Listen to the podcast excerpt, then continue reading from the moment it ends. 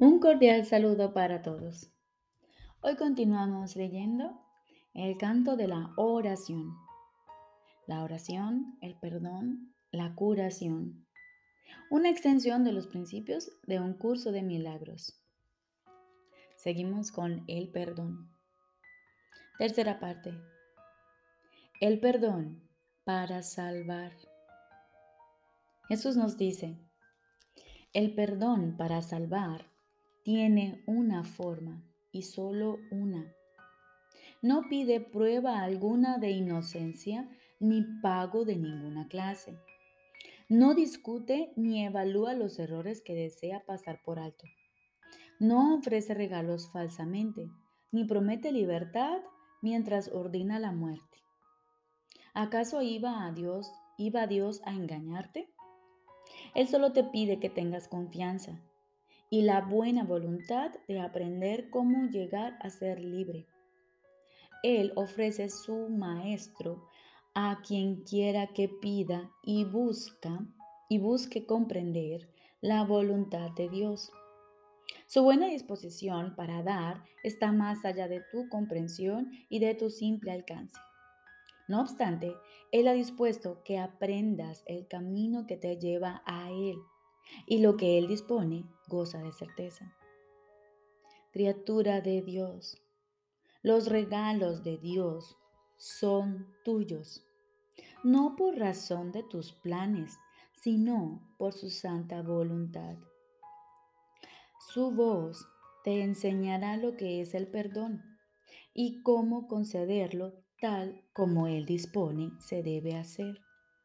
Por lo tanto, no busques comprender lo que todavía está más allá de tu alcance, sino más bien deja que ello sea la forma de conducirte allí donde los ojos de Cristo se convierten en la manera de ver que eliges. Abandona todo lo demás, pues no hay nada más. Cuando alguien te pida ayuda, de la clase que sea, Él es quien contestará por ti. Solo tienes que hacerte a un lado y no interferir. El perdón para salvar es tu tarea y es Él quien responderá por ti. No determines la forma que debe adoptar el perdón de Cristo.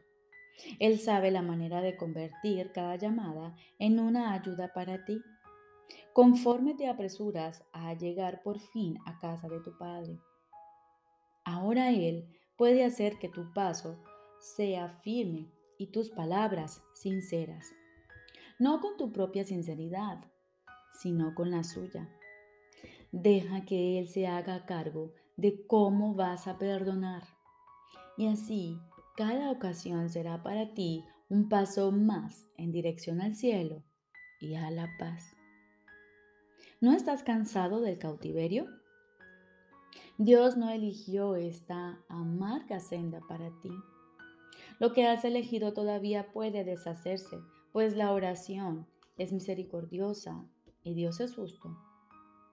La suya es una justicia que Él puede entender, pero tú aún no puedes.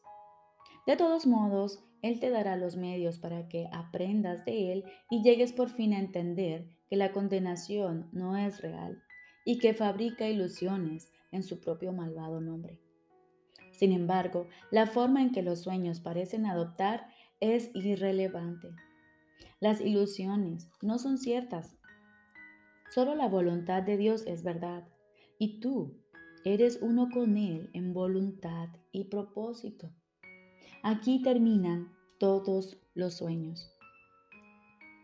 ¿Qué debo hacer por tu santo Hijo? Debe ser lo único que preguntes siempre que se requiera tu ayuda y se busque el perdón. ¿Qué debo hacer por tu Santo Hijo? No necesitas juzgar la forma en que se te pide y no seas tú quien determina la manera en la que el perdón debe llegar eh, para salvar a tu hijo.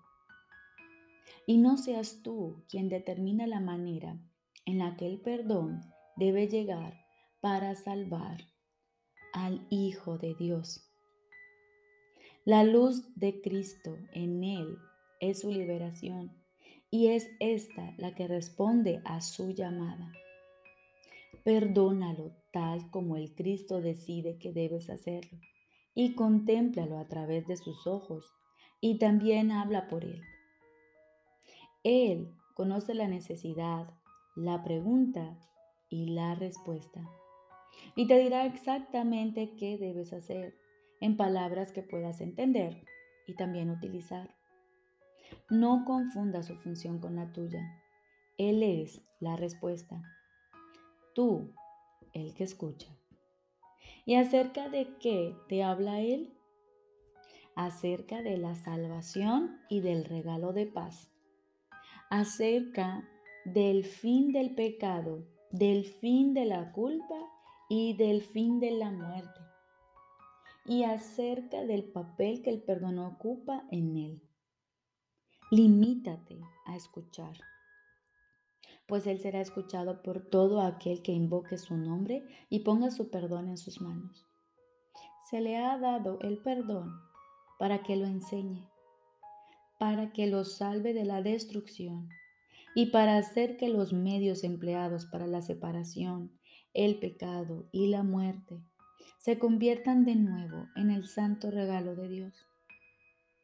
La oración es su propia mano derecha, liberada para salvar conforme se le permite al verdadero perdón proceder de su eterna vigilancia y amor.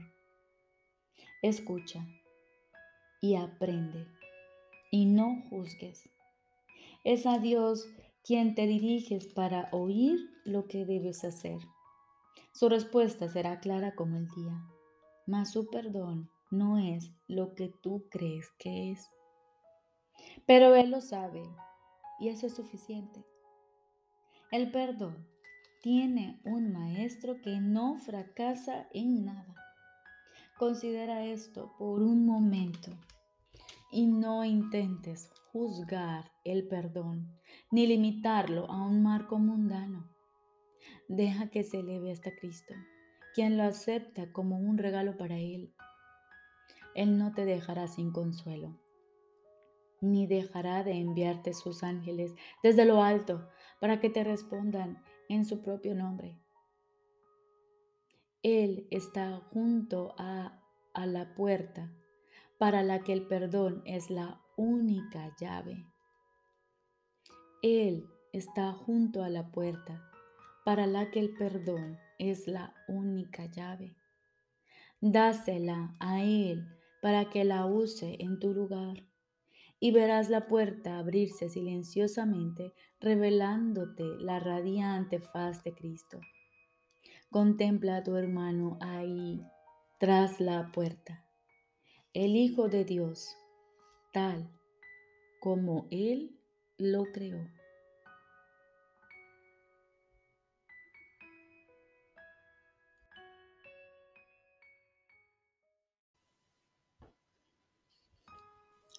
Ahora continuamos con el libro de ejercicios. Décimo tema especial. ¿Qué es el juicio final?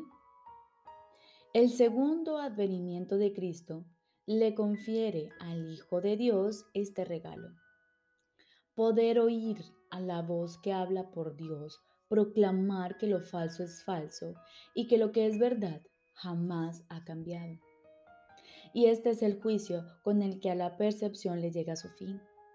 Lo primero que verás será un mundo que ha aceptado que eso es verdad, al haber sido proyectado desde una mente que ya ha sido corregida. Y con este panorama santo, la percepción imparte una silenciosa bendición y luego desaparece al haber alcanzado su objetivo y cumplido su misión.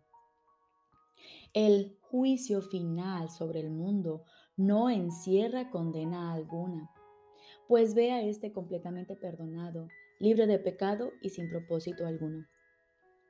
Y al no tener causa ni función ante los ojos de Cristo, simplemente se disuelve en la nada. Ahí nació y ahí ha de terminar. Todas las figuras del sueño con el que el mundo comenzó desaparecen con él. Los cuerpos no tienen ahora ninguna utilidad. Por lo tanto, desaparecen también. pues el Hijo de Dios es ilimitado. Tú que creías que el juicio final de Dios condenaría al mundo al infierno junto contigo, acepta esta santa verdad. El juicio de Dios es el regalo de la corrección que le concedió a todos tus errores. Dicha corrección te libera de ellos y de todos los efectos que parecían tener. Tener miedo de la gracia redentora de Dios es tener miedo de liberarte totalmente del sufrimiento, del retorno a la paz, de la seguridad y la felicidad, así como de tu unión con tu propia identidad. El juicio final de Dios es tan misericordioso como cada uno de los pasos de su plan para bendecir a su Hijo y exhortarlo a regresar a la paz externa que comparte con Él. No tengas miedo del amor pues solo Él puede sanar todo pesar, enjugar todas las lágrimas y despertar tiernamente en su sueño de dolor al Hijo de Dios que reconoce como suyo. No tengas miedo de eso. La salvación te pide que le des la bienvenida y el mundo espera tu grata aceptación de ella, gracias a lo cual se liberará. Este es el juicio final de Dios. Tú sigues siendo mi santo Hijo, por siempre inocente, por siempre amoroso y por siempre amado, tan ilimitado como tu Creador, absolutamente inmutable y por siempre inmaculado. Despierta pues y regresa a mí. Yo soy tu Padre y tú eres mi Hijo.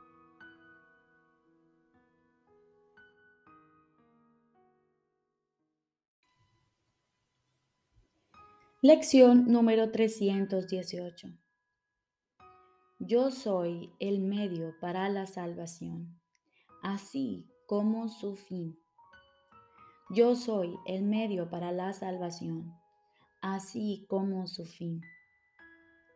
En mí, el Santo Hijo de Dios, se reconcilian todos los aspectos del plan celestial para la salvación del mundo ¿Qué podría estar en conflicto cuando todos los aspectos comparten un mismo propósito y una misma meta? ¿Cómo podría haber un solo aspecto que estuviese separado o que tuviese mayor o menor importancia que los demás? Yo soy el medio por el que el Hijo de Dios se salva, porque el propósito de la salvación es encontrar la impecabilidad que Dios ubicó en mí. Fui creado como aquello tras lo cual ando en pos. Soy el objetivo que el mundo anda buscando. Soy el Hijo de Dios, su único y eterno amor. Yo soy el medio para la salvación, así como su fin. Permíteme hoy, Padre mío, asumir el papel que tú me ofreces al pedirme que acepte la expiación para mí mismo. Pues lo que de este modo se reconcilia en mí, se reconcilia igualmente en ti. Y de esta manera nos disponemos en el silencio a escuchar la voz de nuestro Padre aquietamos nuestros pensamientos. Estoy seguro de que Él te hablará y de que tú le oirás.